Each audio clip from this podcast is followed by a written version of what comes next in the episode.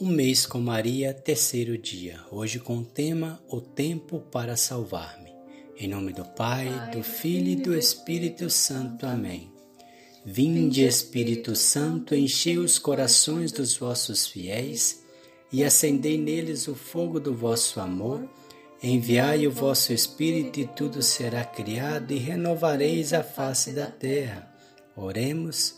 Ó Deus que instruís os corações dos vossos fiéis, com a luz do Espírito Santo, fazei que apreciemos retamente todas as coisas, segundo o mesmo Espírito, e gozemos sempre da sua consolação.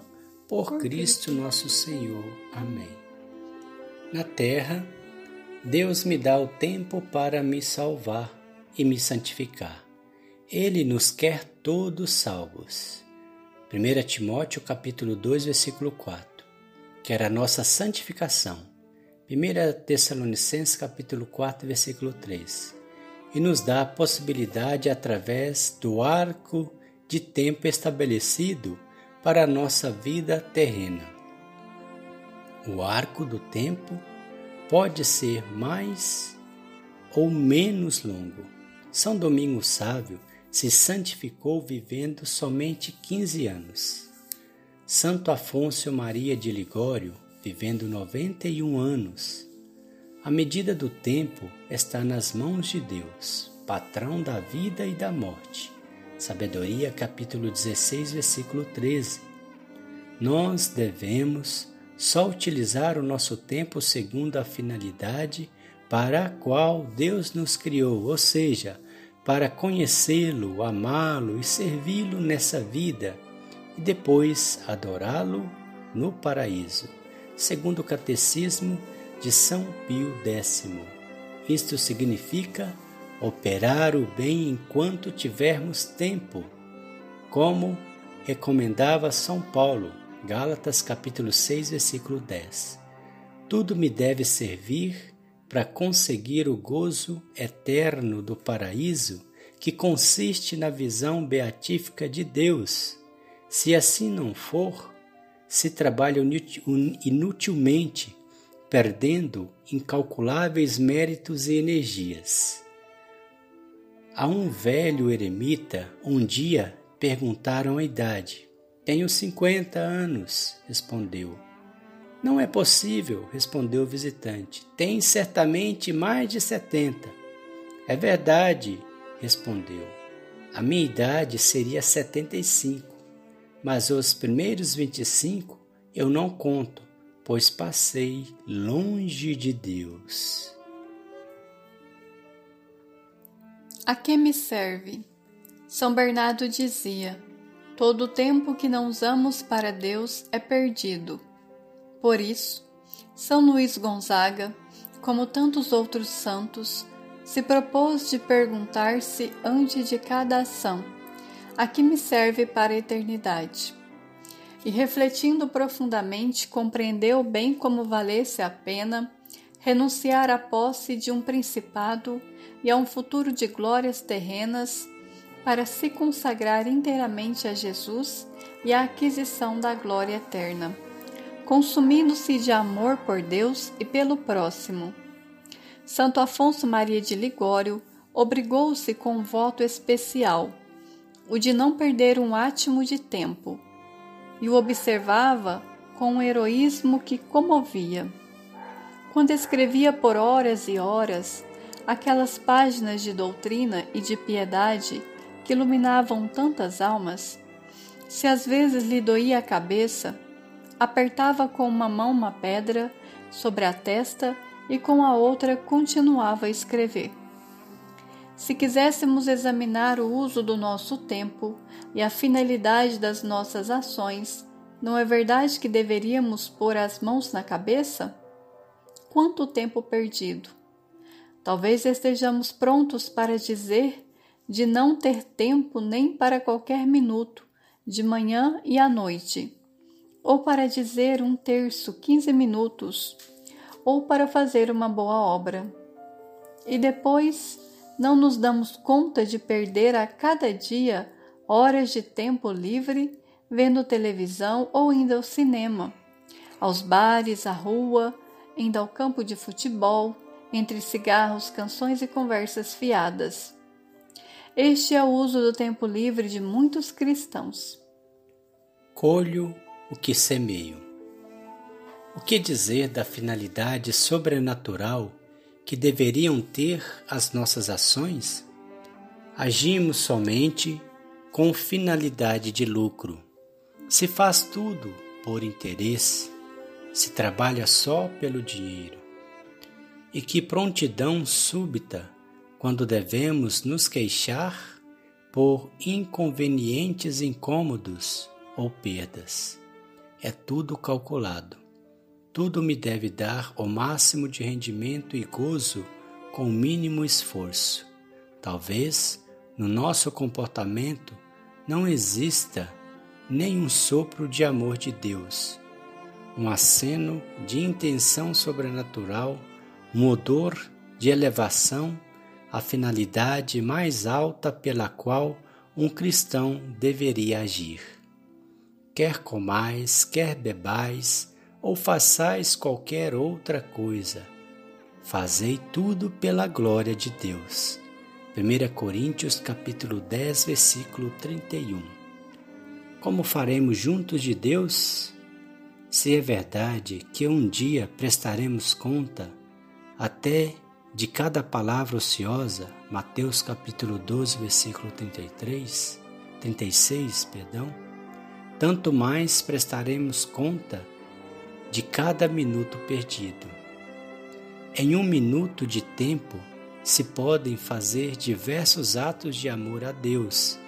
Assim faziam Santa Bertila Boscardin, que passava pelos quartos do hospital recitando amorosamente o rosário. Nós, ao invés, passamos de ação em ação, de lugar em lugar, só atentos ao nosso interesse. Mas não nos iludamos Aquilo que o homem semear, aquilo colherá. Gálatas capítulo 6, versículo 8. Se enchermos o nosso tempo de ações feitas para Deus, colheremos um dia a visão serena de Deus. Se ao contrário, colheremos os sofrimentos do purgatório ou não queira Deus do inferno eterno. um belo exemplo. Olhemos o modelo de santo nosso contemporâneo, o beato José Moscati, grande médico napolitano. Não viveu muito, mas enchia seu tempo de coisas nobres e santas. Todos os dias ele começava sua jornada às cinco horas da manhã, com duas horas de oração recolhida e intensa. Fazia sua meditação, participava da Santa Missa, recebia a Santa Comunhão e fazia um longo agradecimento. Sem estas duas horas e, sobretudo, sem a Santa Comunhão, ele dizia não ter coragem de entrar na sala médica para visitar os doentes. Logo depois das duas horas de oração, entrava nos becos de qualquer bairro da Vela Nápoles. Descia qualquer gueto ou subia em qualquer porão a visitar gratuitamente doentes em condições penosas e miseráveis. Continuava sua manhã com a escolha e com as visitas médicas no hospital. Antes de, um, de uma diagnose, nos momentos de dificuldade, punha a mão no bolso, apertava o rosário por um momento, rezava Nossa Senhora. Durante as visitas, não era menos preocupado de recomendar aos enfermos a cura da alma, dando conselhos e avisos concretos, como aqueles de confessar-se e comungar. Ao meio-dia, ao soar do sino do Ângelus, embora estando em sala médica, recitava sem falta a oração, convidando os presentes a rezarem com ele. De tarde, continuava as visitas médicas em casa até o pôr do sol fechava o seu dia com a visita ao Santíssimo Sacramento, com a recitação do Santo Rosário e as orações noturnas, morreu durante as suas visitas médicas, amando os corpos e as almas dos enfermos. Eis um verdadeiro cristão que operava o bem enquanto tinha tempo. Gálatas, capítulo 10. Votos: Começar e terminar o dia com as orações de manhã e à noite. Mortificar os olhos e a língua para não perder tempo em curiosidades e conversas. Rezar ao invés de falar futilidades e ou inutilmente.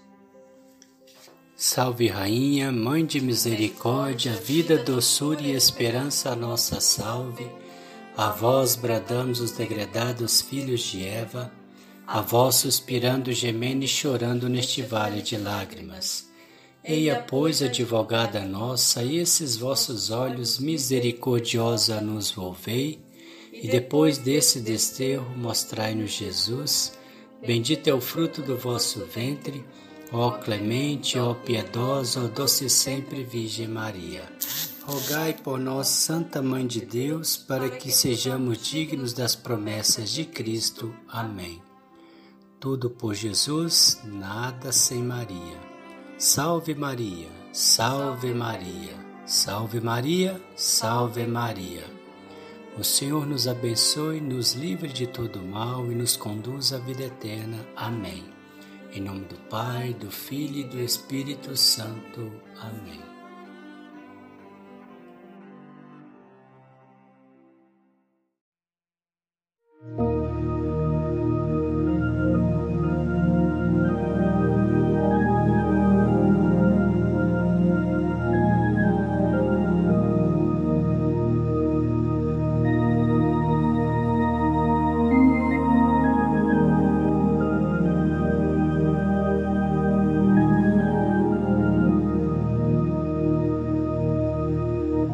Regina Celi letare Alleluia. Quia que meruis di portare Alleluia. Resurrexit sicut dixit Alleluia. Ora pro nobis Deum. Alleluia.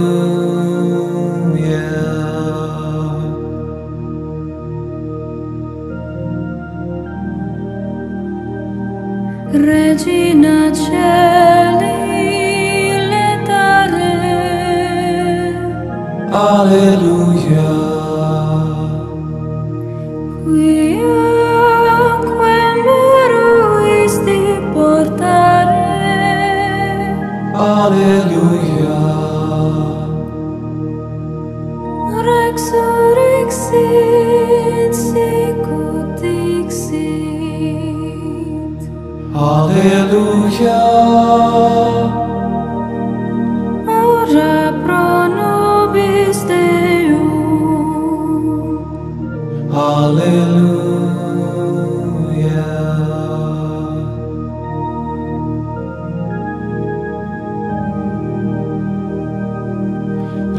Regina Celi letare, Alleluia.